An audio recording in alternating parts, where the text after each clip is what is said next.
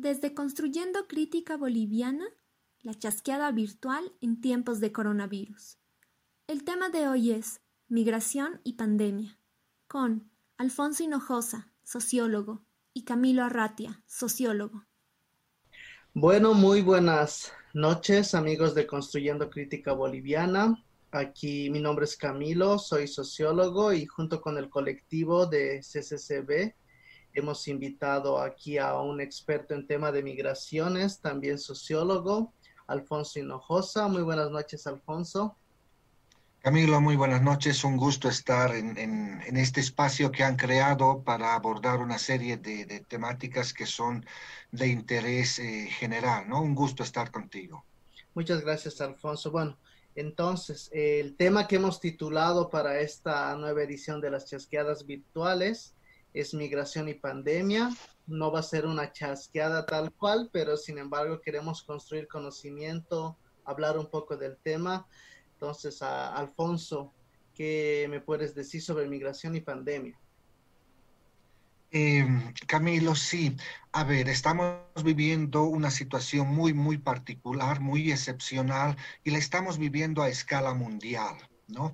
Y los efectos que esto conlleva afecta afectan eh, obviamente a todos eh, en su conjunto, pero de diferente manera a determinada población que por sus características básicamente laborales eh, se halla más allá de sus hogares, de sus localidades, de sus ciudades y en definitiva de su país, los migrantes, los y las migrantes, ¿no? Yo creo que es una temática muy necesaria, muy álgida para ser abordada, eh, estamos viendo en carne propia acá en Bolivia una serie de situaciones con migrantes en la frontera con Chile respecto al Estado boliviano, pero esto se repite, se repite en, muchísimos lugares, ¿no? No es, no es algo exclusivo de, eh, nuestro país, ¿no? Eh, y se repite en malas condiciones, es decir, la constante en todos estos eh, efectos, podríamos decir, entre pandemia y eh, migración, hace recaer todo el peso de lo que implica una situación como esta en los migrantes, en la desprotección de los migrantes, ¿no? Hay mucho, creo, por abordar. Pero, Camilo, si me permites, a mí me gustaría hacer un par de... Eh, puntualizaciones sobre la migración contemporánea hoy en día que creo que son fundamentales para ah, eh, entender, y eh, reflexionar de mejor manera estos efectos que, este, que esta pandemia está generando eh, en esta población en particular. ¿sí? un primer elemento. ¿sí? Sí, sí. un primer elemento. Hablar de migración, hablar de migraciones, eh, eh, implica un alto grado de complejidad, yo creo, hoy en día. ¿Por qué? Porque estos procesos que los caracterizábamos y los conocíamos bajo un esquema de desplazamiento de una población de un lugar A a un lugar B para determinado tiempo posterior, relativamente corto, meses, máximo un año, retornar al lugar A eh, ya no funciona así. Se ha complejizado muchísimo más estos procesos de desplazamiento. No son ya procesos, eh, como señalaba, de tipo pendular, ¿no? Sino más bien adquieren características, eh, en muchos casos, circulatorias, ¿no? O son de mayor aliento, o en algunos casos, no el caso boliviano, por ejemplo, para estos desplazamientos se han empezado a manejar estrategias totalmente diferentes que hace 10 años atrás no se veían. Estoy refiriéndome específicamente a estos desplazamientos, sobre todo de Venezuela, de Haití, de Centroamérica, que en los últimos 3, 4, de pronto 5 años hemos ido experimentando, ¿no? Eh, han optado por otros mecanismos, ¿no? El desplazamiento masivo, el no eludir las fronteras, sino de pronto entregarse a, las autoridades y solicitar refugio, insisto, el caso centroamericano. eh, no es lo mismo eh, los movimientos poblacionales, nuestros movimientos poblacionales, hablo de Bolivia, por ejemplo, que tienen como destino España, Italia, ¿no? que son fuertemente feminizados sobre todo, eh, de los que son de tipo fronterizo, Argentina, Brasil, Chile, e incluso estamos viendo cómo la migración chilena, poco estudiada en, nuestro país, eh, no es conocida acá. Ahí la migración boliviana a Chile, por ejemplo, expresa muy claramente estas dinámicas de circulación en el espacio y en, en periodos relativamente cortos. ¿no? Tres meses, retornos, otros tres meses allá, etcétera, ¿no? Y lo que se está viviendo ahorita en Colchán, etcétera, va a ir creciendo porque muchísima de esa población eh, no tiene espacios de contención en el norte chileno ni en el centro, ¿no? Y por tanto van a ir, van a pretender volver a sus espacios familiares, ¿no? un primer elemento, entonces, la complejidad del hecho migratorio hoy en día, más aún si esto lo atravesamos con estas dinámicas globales, ¿no? Es decir, las dinámicas poblacionales en, los en las últimas décadas, en lo que va de este siglo, podríamos decir, aunque también ya venían desde antes, se han intensificado en, eh, eh, en lo que asumimos como la globalización. Se han intensificado significa que eh, son más dinámicas, se mueven más rápidos, ¿sí? Eh, se mueven también más lejos, ¿no? España, Italia es, uno de los mejores ejemplos. Cada vez más mujeres intervienen en, estos procesos. Y no solo como lo, lo vivíamos antes, como migración familiar de acompañamiento. En muchos casos son punta de lanza las mujeres. ¿no? Se migra cada vez más joven, por ejemplo, ¿no? Nuestra, ah, nuestros migrantes en el exterior están muchísimo más calificados que los que migraban hace 20 años atrás. casi un noventa y tantos por ciento eh, tiene concluido el bachillerato. ¿no? Entonces, hay características que hacen peculiar las migraciones hoy en día. No, no es, el migrante no es un, algo homogéneo, sino es algo diverso, ¿no? Otro elemento que es importante a considerar es que si bien eh, se asume a la migración como la persona que se desplaza de un lugar a otro, em, es erróneo pensar que eh, solo afecta a esa persona que se desplaza. No, afecta a un entorno del cual sale esa persona y va a afectar a un entorno eh, donde va a llegar esa persona, ¿no? Entonces, eh, a nivel mundial, por ejemplo, se habla de que alrededor del 3, 3.5 de la población mundial está en situación migratoria, ¿no? Visto así parecería muy, muy pequeño, pero no, insisto, la migración afecta también a los que se quedan y eh, al entorno en el cual llegas, ¿no? A nivel de Bolivia, ese dato está, ojo, por, por eh, alrededor del 20%, ¿no? Es decir, un 20% de la población boliviana está más allá de nuestras fronteras, sobre todo en Argentina, sobre todo en Brasil, España, Estados Unidos, Italia, Chile, en términos eh, gruesos, podríamos decir, ¿no? Tú también podrías comentarnos algo desde allá, ¿no? Claro, claro, claro, eh, Alfonso. No, y me parece muy interesante que toques este tema y que hables de la pandemia a nivel global, porque la pandemia efectivamente abarca todo lo que es el globo y es cuando realmente se puede ver que estas migraciones son importantes, ¿no? Tú ya has dado los datos, igual tenía aquí algunos datos que hay 82 millones de migrantes en Europa, 59 en América del Norte, 49 en África y Asia, o sea, son datos reales, hay gente que está circulando, hay gente que está moviendo, y me parece muy interesante el tema que tratas sobre este nuevo fenómeno que es el fenómeno de Venezuela, ¿no?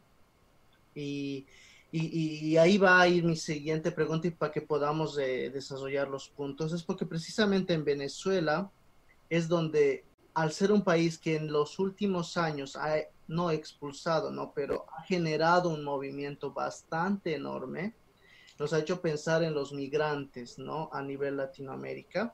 Entonces yo tengo aquí datos de que Venezuela, por ejemplo, niega, eh, Venezuela realmente los venezolanos pasan a Colombia muy frecuentemente solo para conseguir alimentos y vuelven, solo para conseguir alimentos y vuelven. Pero ahora con lo que es una pandemia y lo que hay estas cuarentenas en determinadas regiones, uno de estos efectos es este, ¿no? Que no pueden ir, no pueden conseguir alimentos, ¿no? Pero otro efecto muy importante creo que es la cuestión del trabajo y cómo afecta el trabajo en esta época de pandemia a los migrantes, porque básicamente un migrante cuando hace eh, esta, esta circulación, tú, tú, no, tú no me vas a negar, el principal motivo es el trabajo, ¿no? Es una fuerza de trabajo. Uno mueve porque realmente quiere trabajar, busca mejores condiciones, no simplemente viajan por salir, incluso la educación es con ese término, ¿no? Entonces, en este punto, ¿tú cómo ves lo que es la pandemia y el trabajo migrante? Eh, sin duda, moverse es vivir, ¿no? Estos procesos migratorios, estas dinámicas migratorias son eh, constitutivas del ser humano, ¿no? Eh, han existido a lo largo de la historia, no es algo que eh, surgen desde la noche a la mañana, pero lo que sí varía son las características según momentos, según situaciones, según, contextos, digamos, ¿no? El grueso de la migración es lo laboral. Y eh, dentro de los estudios migratorios, uno de los consensos generalizados tiene que ver con el hecho de que se migra del sur al norte, ¿no? Asumiendo también que en el sur hay nortes, ¿no? Ahí claramente podemos ver las migraciones campo-ciudad, ¿no? Si bien asumimos en términos generales la migración como estos eh, desplazamientos que atraviesan fronteras básicamente nacionales, pero esto no significa que hay que eh, desligarlo de la migración interna, ¿no? Es más, la mayoría de los casos de migración internacional están íntimamente vinculados a procesos previos de migración interna. ¿No? Hace 20 años atrás, una persona migraba una o máximo dos veces en toda su historia ah, laboral, podríamos decir. Hoy no, ¿no? Nos vamos a encontrar con personas que de niños acompañaron a sus padres en una migración campo-ciudad, al alto, por ejemplo, ¿no? Siendo adolescentes del Alto se movieron a centros, eh, a capitales eh, como Cochabamba o Santa Cruz, ¿no? Y, y, además jóvenes ¿no? Estuvieron en Buenos Aires, de ahí pasaron a Sao Paulo y estiman llegar a España o Estados Unidos. Estados Unidos sigue siendo el ícono migratorio en Bolivia, por ejemplo. Entonces, vamos a ver cómo están vinculados estos procesos de migración. Y lo laboral es lo central, ¿no? Es lo central. En momentos de crisis que ¿Qué hemos aprendido respecto a la condición del, sujeto migrante? ¿Qué es el chivo expiatorio? Estoy hablando básicamente de crisis económicas, ¿no? Pienso en la crisis de principios de siglo en la Argentina y cómo golpeó eso a nuestras colectividades allá. Pienso en la crisis financiera de Europa del 2008-2010 y cómo afectó eh, diferenciadamente además hombres y mujeres, etcétera. Eh, lo que se vive en Europa en términos generales y ahí también nuevamente la constante es eh, la Argentina de hace cinco años de Macri, ¿no? El migrante es el chivo expiatorio, ¿no? Es el chivo expiatorio. Y en una, una crisis como la, la, que estamos viviendo hoy en día de, de salud, de bioseguridad, etcétera, nuevamente ¿no? Nuevamente los migrantes, sobre los migrantes va a recaer una, ah, en este caso más que eh, políticas de... Eh, eh, podríamos decir, atentatorias a sus derechos, sino más bien van a pecar por omisión. Se olvidan, todos se olvidan. ¿no? cuando digo todos, ¿quiénes? Los estados, básicamente. ¿No? Entonces, eso devela nuevamente esta mirada dual que desde los estados se tiene respecto a los migrantes. Por un lado, se los necesita, Se los necesita como mano de obra, se los necesita como fuerza de trabajo. Hoy en día en España. Estos días, en estas situaciones, no saben qué hacer para levantar las cosechas en el campo, porque buena parte de sus migrantes, de, sus brazos que levantan esas cosechas, son migrantes y han retornado a sus países o están buscando retornar o están en condiciones muy, muy precarias, ¿no? En todo caso, eh, la necesidad de eh, los migrantes como fuerza de trabajo es imperiosa, ¿no? en las sociedades de donde salen por las remesas que mandan, en las sociedades donde eh, ejercen su fuerza de trabajo, lo cual eh, no hay muchos estudios que nos muestren cuánto aportan los migrantes al desarrollo de los lugares en los cuales están, pero es significativo, es significativo, ¿no? Pero cuando se trata de atenderlos, de velar por su salud, etcétera, ahí el Estado va a desaparecer, ahí no van a, no van a aparecer. Interesan como mano de obra, no interesan como seres humanos, ¿no? Entonces, una crisis de estas características eh, que estamos viviendo a nivel eh, mundial, ¿no?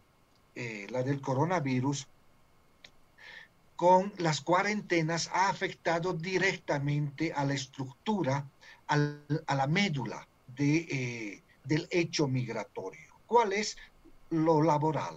Lo laboral, ¿no?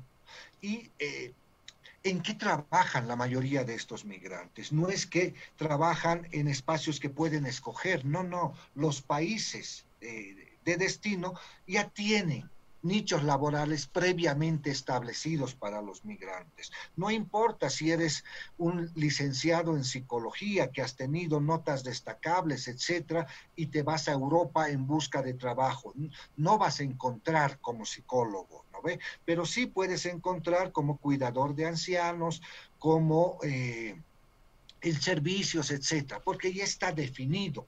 ¿no? Estructuralmente eso y está definido en qué vas a, en qué ámbitos eh, laborales vas a entrar. ¿Y cuál es la característica de esos ámbitos laborales? La precariedad, el trabajo en negro, ¿no? Un estatus migratorio que no te permite acceso a, una regularización, por ejemplo. ¿No? Entonces eres un, trabajador precario y cuando una situación de estas para el trabajo, no vas a tener más de una o dos semanas máximo de ahorro para subsistir sin trabajar, ¿no? Entonces, el mayor peso de esto está cayendo sobre eh, los migrantes laborales.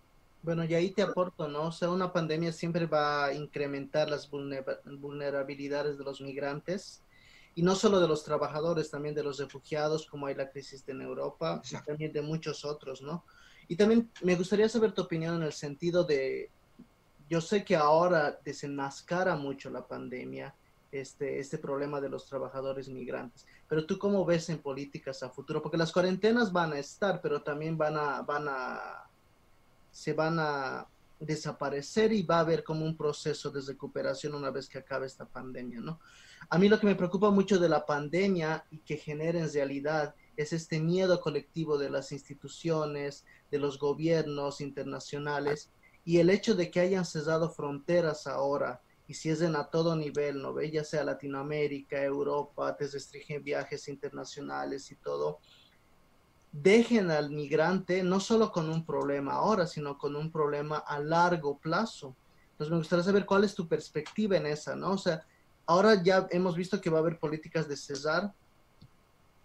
¿Tú cuál crees que es en ese sentido? Eh, tu perspectiva futuro, ¿no? Porque, o sea, entendemos ahora que es un problema, pero tú cómo ves, cómo crees que esta pandemia realmente va a afectar el, trabajo migrante una vez que acaben las cuarentenas, por ejemplo, pero deja secuelas la pandemia? Por supuesto, por supuesto. Así como está afectando y golpeando de, de, una manera mucho, mucho más dura a estos sectores migrantes laborales, ¿no? A posterior, ¿no? La factura también la van a pagar ellos, ¿no? Es decir, eh, ¿qué se va a necesitar para salir? Eh, estoy pensando a largo, a largo aliento, no solo del momento o, en términos de salubridad, etcétera, de, ahora de la pandemia, sino más adelante, ¿qué se va a necesitar para salir? ¿No? Lo único que genera uh, riqueza, pues, ¿no ve? fuerza de trabajo, se va a necesitar trabajar, pero las condiciones en las cuales sobre todo estos migrantes van a entrar a trabajar van a ser peores de las cuales ya venían. ¿No? Es decir, sueldos más bajos, de pronto jornadas más largas, exigencias mucho más complicadas y eh, no tantos puestos laborales, por ejemplo, ¿no? Aquí también importa discutir qué tipo de Estado es el que se va a poner al hombro lo que viene después un Estado de corte eh, neoliberal, por ejemplo, hasta, hasta Macron en Francia está, se está haciendo keynesiano, por Dios, ¿no? Es decir, necesitamos un, un, Estado que se ponga al hombro a la sociedad, no que la venda, no que la privatice, ¿no? Estamos viendo los efectos también en el ámbito del sistema de salud de eh, décadas en diversos países de políticas neoliberales, ¿no? Ecuador, por ejemplo, ¿no? Entonces hay una serie de elementos que no pueden ser soslayados al momento de tomar definiciones. Pero tocaste el tema de las políticas públicas, ¿no? Veamos un poco estas políticas públicas para, para los migrantes, ¿no? En nuestro país, en Bolivia, recién el año 2013, por primera vez se genera una ley migratoria, ¿no? Antes, toda la normativa jurídica existente negaba poco más la existencia de, eh, eh, emigrantes bolivianos al exterior y, por tanto, era una especie de olvido del Estado frente a ellos, ¿no? Es la ley 370, ¿verdad, eh, Alfonso? Perdón. La ley 370 es la que te refieres, ¿verdad? Exacto, exacto. Es la primera ley, ¿no ve? El año 2013, ¿no?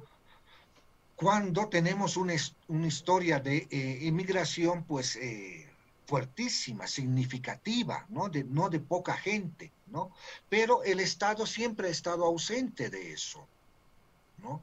Lo, que estamos viendo hoy en día en, en, Chile es, es, es muy denota mucho eso de ese estado del cual eh, el migrante es, un olvido, digamos, ¿no? Y eh, otro, otro, elemento que quería mencionar y que está vinculado también a esto, ¿qué es lo que está detrás de las migraciones laborales, ¿no? Eh, procesos de desigualdad, procesos de desigualdad, mucho más, esto lo miramos desde la perspectiva ah, de género, por ejemplo. ¿no ve? a partir de, las dinámicas de feminización de las migraciones, etcétera, lo que se acrecentan son procesos de diferenciación social. El migrar no es solo migrar en términos geográficos, de ir de un lugar a otro, ¿no? Tiene también un fin social y ese fin social es básicamente ascenso, ¿no? Ascender socialmente, generar mejores condiciones de vida, ¿no? sobre todo hacia la familia y hacia los hijos. Eso muchas veces entra en contradicción porque producto de estos desplazamientos poblacionales se generan fracturas también en los senos familiares, ¿no? Hay, hay estudios, hay indagaciones sobre eso, ¿no? Y lo que vamos a, estamos viviendo, vamos a vivir eh, hacia adelante, yo creo que es un, un acrecentamiento de estos procesos de diferenciación social, ¿no? ¿Qué hacer frente a esto? En, términos de políticas públicas, cuando vemos eh, eh, efectos en términos generales de la migración, nunca hemos vivido nada parecido a esto, ¿no?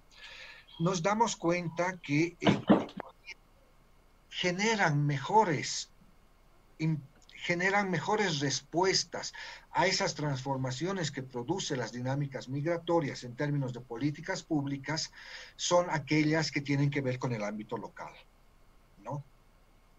Es decir, los municipios, por ejemplo, estoy pensando en los municipios del Valle Alto Cochabamba, donde hay procesos muy, muy fuertes y muy antiguos a, a diversos lugares, ¿no?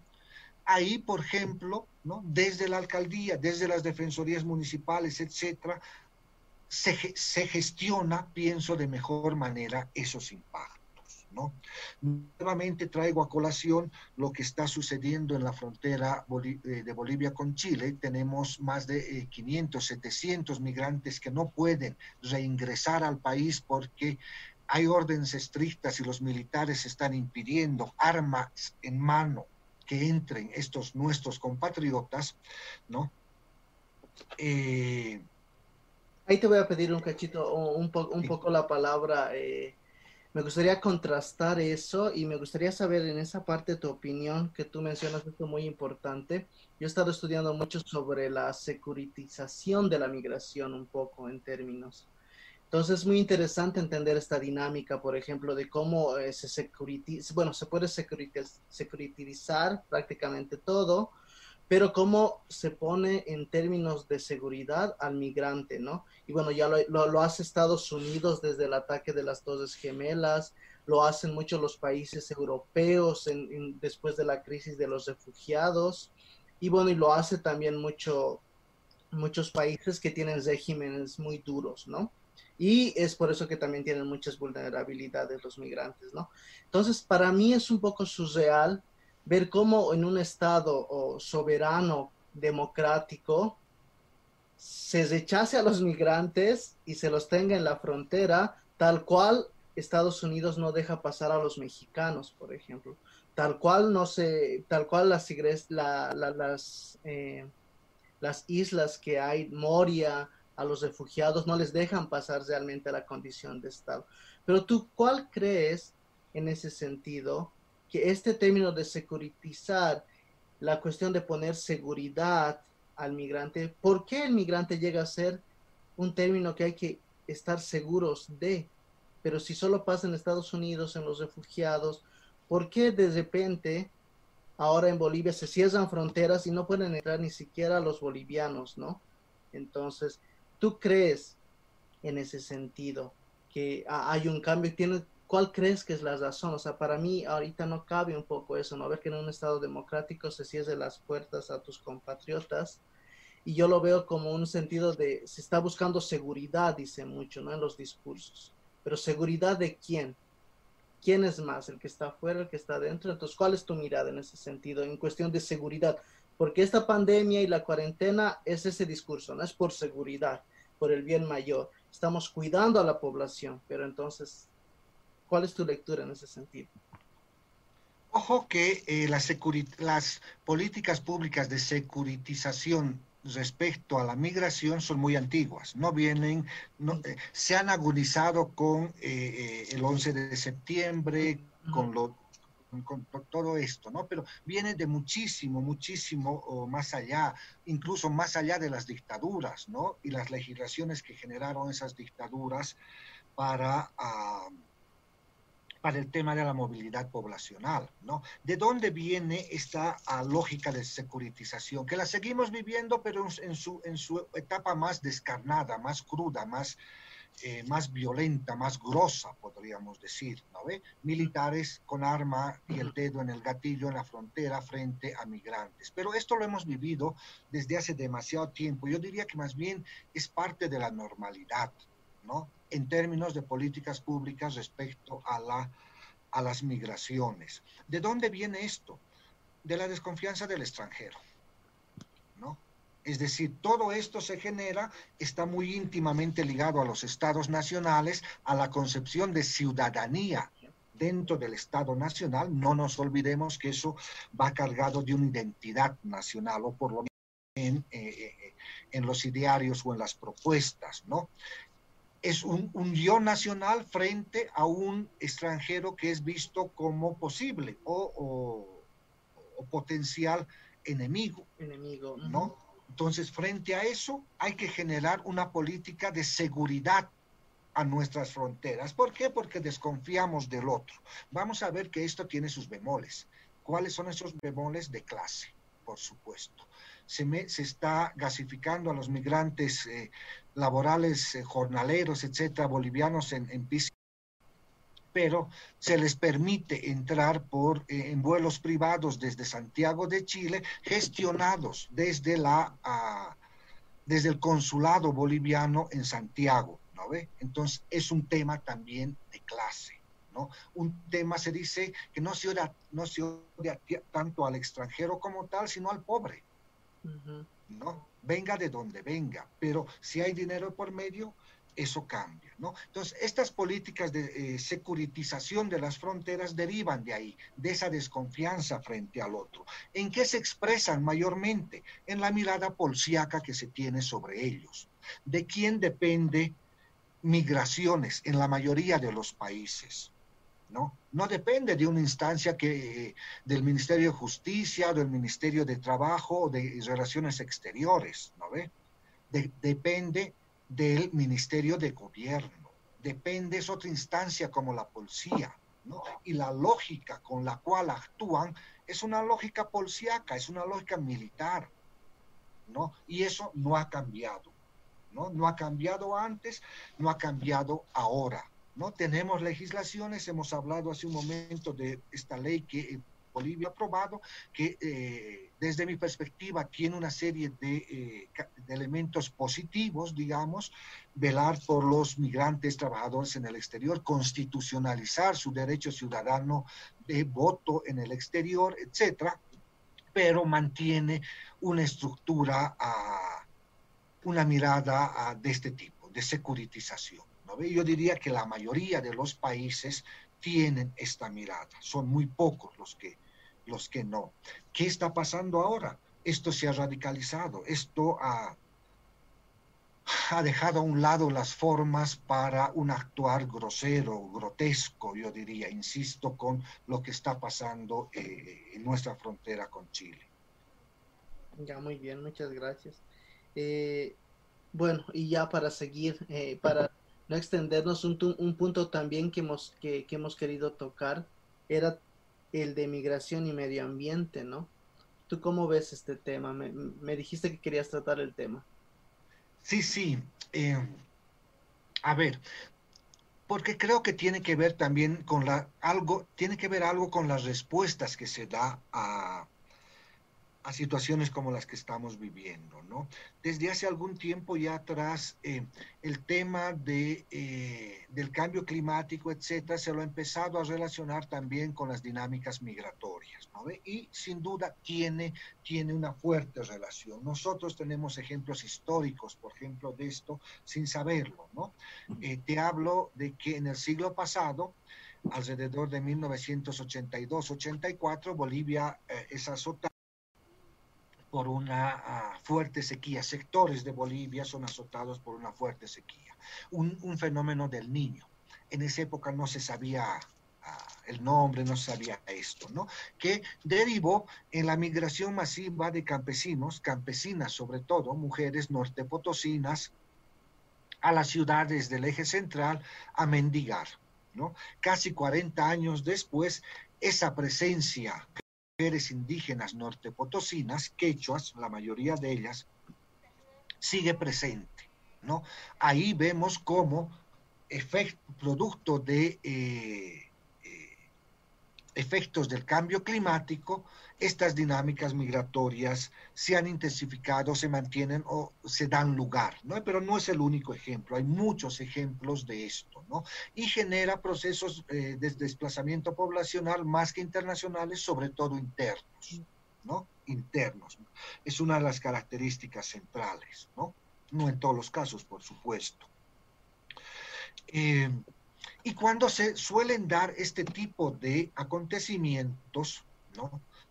Se lo sueles tratar como, eh, claro, emergencias, ¿no? Eh, hace dos años, dos años y más, 2008, 2008, vivimos inundaciones en, eh, en, el Beni, por ejemplo, que derivaron en que casi toda una comunidad de un grupo indígena minoritario del Beni se desplace y llegue hasta La Paz y alrededor de cincuenta y tantas familias durante casi un mes están cobijadas acá porque su comunidad está, ah, inundada. ¿verdad? Eh, ¿Cuáles son las políticas que se suelen generar para esto? ¿no? Son políticas de emergencia, son políticas... Eh, ¿Quién se hace cargo de esto? Defensa civil, ¿no ve? Eh, ¿Quiénes son los de defensa civil? Es el Ministerio de de defensa, son militares, ¿no? Y su lógica de actuar es militar, es de, circunstancia, del momento, carpas, no sé qué, que sin duda está bien, ¿no? Pero estos elementos ya no son factores que hay que considerarlos excepcionales, ¿no? Estos, eh, estos fenómenos empiezan a ser la regla de una nueva normalidad fuertemente vinculada a este tipo de, situaciones, ¿no? Pero las respuestas que se dan, la, respuesta institucional que se da de, parte de los estados, tiene una lógica que no reconoce todavía estos fenómenos, ¿no? Entonces, creo que sí hay algún tipo de relación, por lo menos, pensar la excepcionalidad, ya no como excepcionalidad, sino más bien como una característica de una nueva normalidad. Y muchos dicen, ¿no, eh, Alfonso, que la, el, y bueno, y está comprobado casi también que la nueva migración que se viene es la, la migración ambiental, ¿no? En varios, en varios lugares, ya se da, ya se da en Congo, que, que, que pasan hacia Angola, eh, Haití, que siempre está siendo muy golpeado, entonces ¿Tú crees que eso realmente llegue a pasar? Bueno, ya hablando tal vez en un contexto más nacional. ¿Tú crees que dentro de Bolivia hay las condiciones? Porque yo tengo un poco la crítica de que en Bolivia no hemos explotado todavía. O sea, nosotros estamos como en muchas ciudades, mucho en el área urbana, ¿no? Y hay esta migración interna que tú dices, ¿no? Del área eh, rural hacia el área urbana. Eh, hay estos casos eh, muy pequeños, muy importantes, pero tal vez no son tan frecuentes como lo que pasó con Beni. Pero tú crees que a futuro en Bolivia realmente se pueda dar esta migración ambiental? ¿Tú crees que somos un país realmente que va a dar a eso? Por supuesto que sí, ¿no? Y no solo pienso que eh, se va a dar en el futuro, ya se está dando ahora y ya se ha dado antes, ¿no? Insisto, este caso de las mujeres nortepotosinas, que para nosotros los bolivianos, o por lo menos para el eje central. Cuando pensamos en mendicidad, pensamos en una mujer nortepotosina ah, pidiendo limosna, ¿no?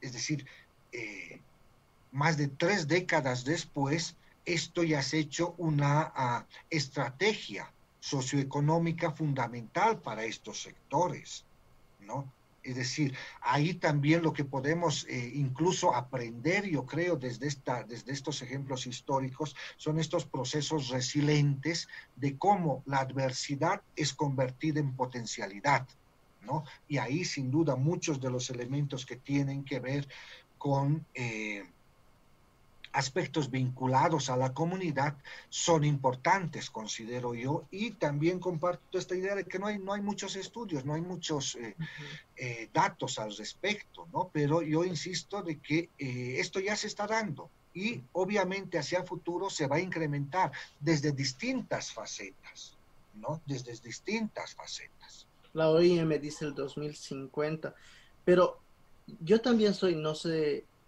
en el sentido de de este tipo de migraciones que tú dices están bien, pero no son tanto como por desastres así totalmente desastres, ¿no? Y yo, yo pienso tú y tú y tú tal vez me vas a decir a nivel políticas públicas, yo creo que volviendo un poquito a lo de antes, hay que mejorar las condiciones en el área rural. Y, y, no sé, yo soy todo, yo soy el que cree que hay que mejorar las condiciones en el área rural para evitar que haya estas migraciones, ¿no? Porque la gente siempre quiere venir al centro, ¿no? A, a las grandes ciudades. Pero no son casos drásticos como pasan en muchos lugares, como te decía, por desastres naturales, por la subida del nivel del mar. Entonces, como que realmente tienen una obligación a migrar, ¿no? En cambio, en Bolivia yo pienso que esta es una migración un poco, un tanto más económica que les hace venir al centro, pero yo creo que si se mejoran las condiciones en diferentes áreas rurales, si se dan realmente las condiciones, tal vez no sería necesario. No sé qué dices tú en ese sentido. O me equivoco tal vez.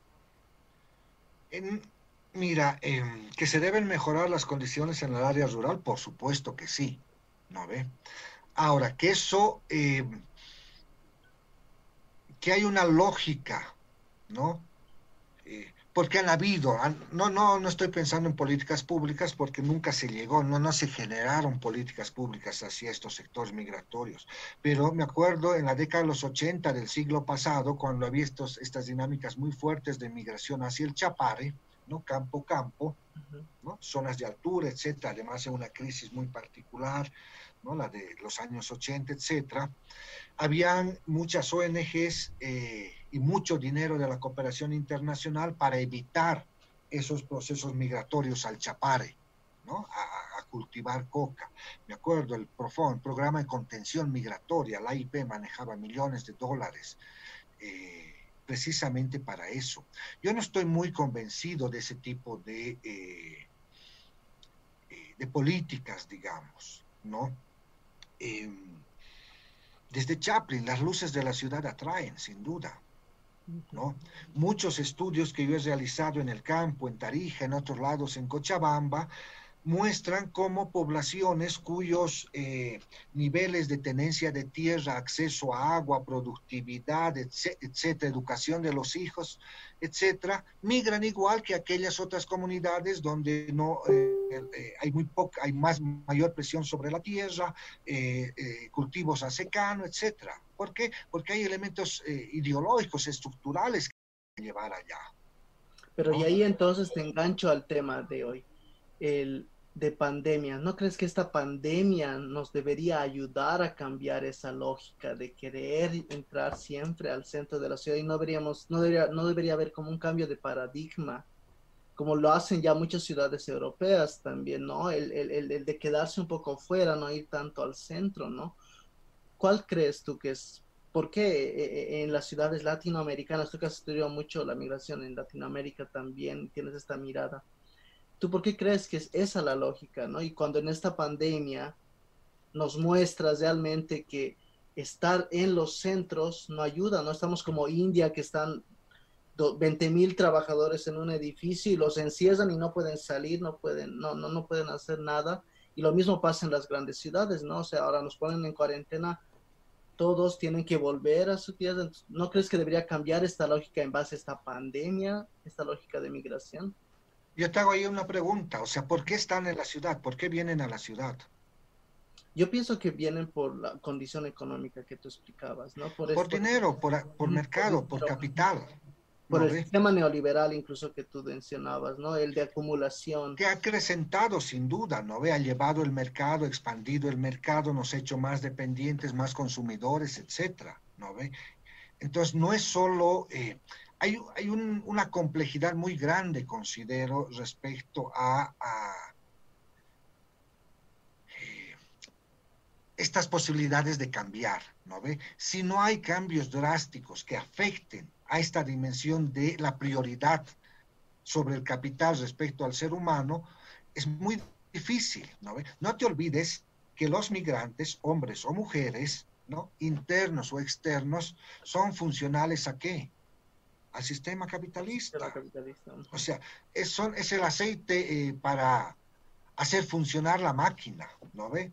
Son, son los engranajes no vistos, son, eh, son funcionales a este sistema, ¿no ve? ¿Por qué? Por esta necesidad de eh, acceso al capital. Y esta pandemia no nos llegaría por lo menos a mover un poco, tal vez pensando... Debe, debe por supuesto, por supuesto que sí.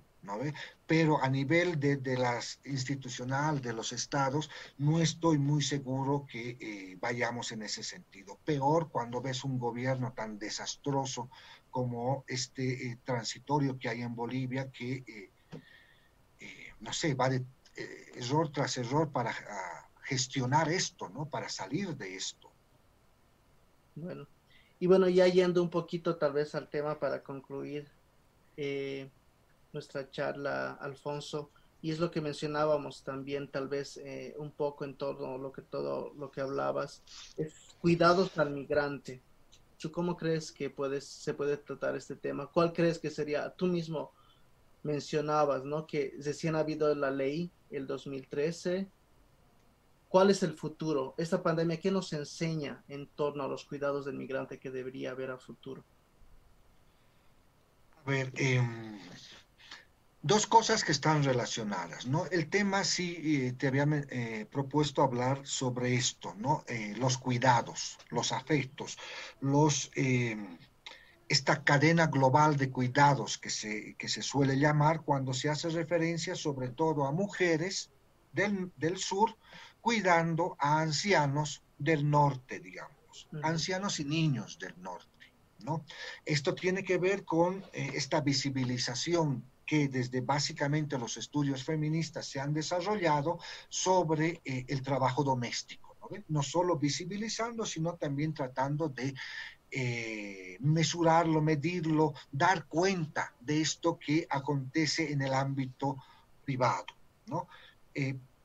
Este es un aspecto que sí me interesa tocarlo y relacionarlo con nuestras migraciones, ¿no? Específicamente con esta migración boliviana que está en España y que está en Italia, porque eh, mayormente estas mujeres bolivianas, no solo bolivianas, peruanas, colombianas, ecuatorianas, en, su primer momento en Europa, Filipinas, etcétera, ¿no? que son las que generan el soporte necesario para que la mujer europea salga al mundo laboral, ¿no? para su liberalización, pero haciendo, generando las recargas sobre otras mujeres que han tenido que también hacer una recarga sobre otras mujeres en sus países de origen para migrar y trabajar en esos nichos laborales.